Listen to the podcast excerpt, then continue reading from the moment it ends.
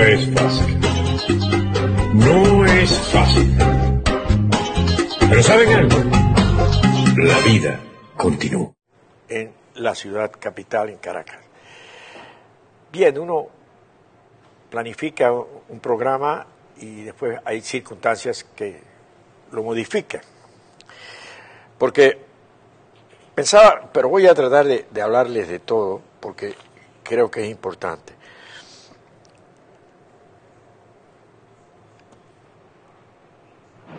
Pocos minutos antes de comenzar, una hora específicamente antes de comenzar el programa, hay una noticia que reventó el Fan. Importantísimo. Y la información es de, de AP refiriéndose a Pfizer. Pfizer fabrica y trabaja remedios, vacunas. Pfizer dice que la vacuna del COVID-19 está 90% efectiva en su tercera fase. Esto lo, lo han replicado toda la, la mayoría de las agencias, es la noticia mundial. Es decir, todo parece indicar que vamos a tener en fin de año el antídoto para esta para esta terrible enfermedad, pandemia que ha afectado a la humanidad. Y precisamente el día de ayer veía en 60 minutos una serie de CBS cómo eh, sería repartida esta vacuna. No, no, tenía nada, porque no se conocía esta noticia, esta noticia, pero sería repartido por las Fuerzas Armadas, haciéndola llegar a toda la población. El caso de Estados Unidos. Yo me imagino que mundialmente la Organización Mundial de la Salud se encargará de, establecer una red para, conjuntamente con los países, para hacerla llegar uh, y, superar la pandemia. Sería extraordinario finalizar el año con esa muy buena noticia. Por supuesto, hoy los mercados, eh, en los mercados mundiales se debe reflejar la información de la vacuna y las bolsas, que son marcadores en, todas partes del mundo, este, lo deben eh, reflejar.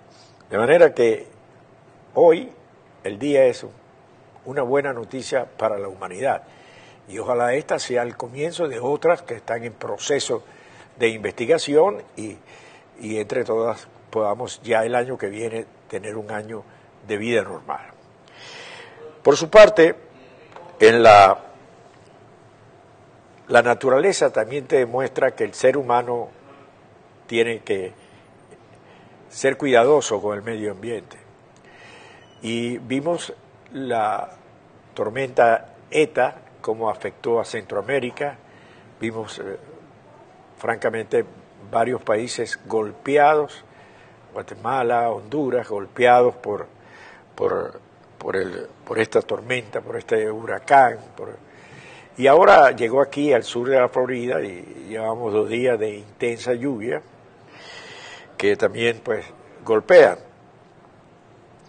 Eh, veía un récord que decía que eh, el año pasado nueve tormentas llegaron aquí a la Florida.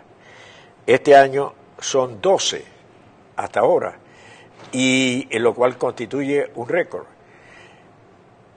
Por supuesto, estamos viviendo esta calamidad que afecta lo, los diferentes sitios donde trabajan nuestros operadores, algunos no han podido llegar, así que si, ven algún defecto en la transmisión, pues sean comprensivos, estamos tratando de hacer todo lo posible. Hoy también quiero comenzar eh, una serie de una conversación con intelectuales, fundamentalmente venezolanos, un poco hacia el mundo que vamos, eh, ¿qué, qué, significa eh, el que se supere la pandemia, qué, significa eh, la era post-Trump, dónde estamos viviendo hoy en día, la anomalía de una especie de, de grupo o pandilla organizada que gobierna los países, como es el caso, por ejemplo, de Venezuela. eh, cuál es el futuro de la democracia, hacia dónde vamos, cuál, qué podemos esperar. Bueno, todo esto lo, vamos a comenzar con una serie eh, durante este programa. Arrancamos hoy en día con un intelectual zuliano, el doctor Julio Portillo, que ha sido embajador, profesor universitario, doctor en Derecho, y con él comenzaremos eh, esta serie de, de diálogo para todos ustedes. También eh,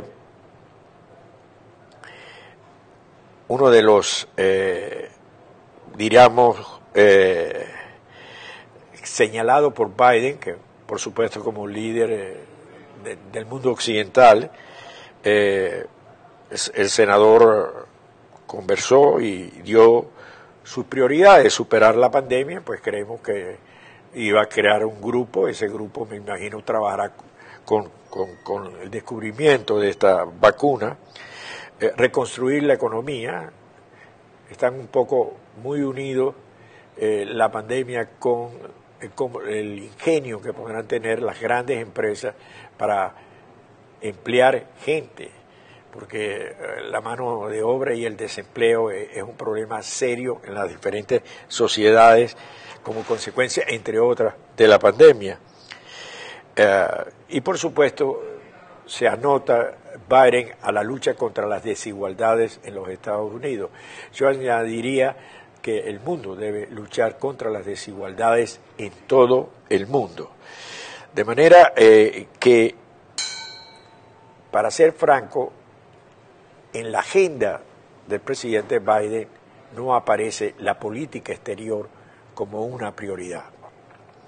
Por el otro lado, tenemos un cambio eh, de gobierno en Bolivia, eh, un Evo que regresa, que, volver al, al, socialismo del siglo XXI, esa no está, esa no existe, esa no va. Esos gobiernos del socialismo del siglo XXI cumplieron una etapa, no creo que vayan a regresar. Lo en el caso venezolano es un anacronismo que poco a poco se va a ir corroyendo y destruyendo por dentro. No es fácil. No es fácil. Pero ¿saben algo? La vida continúa.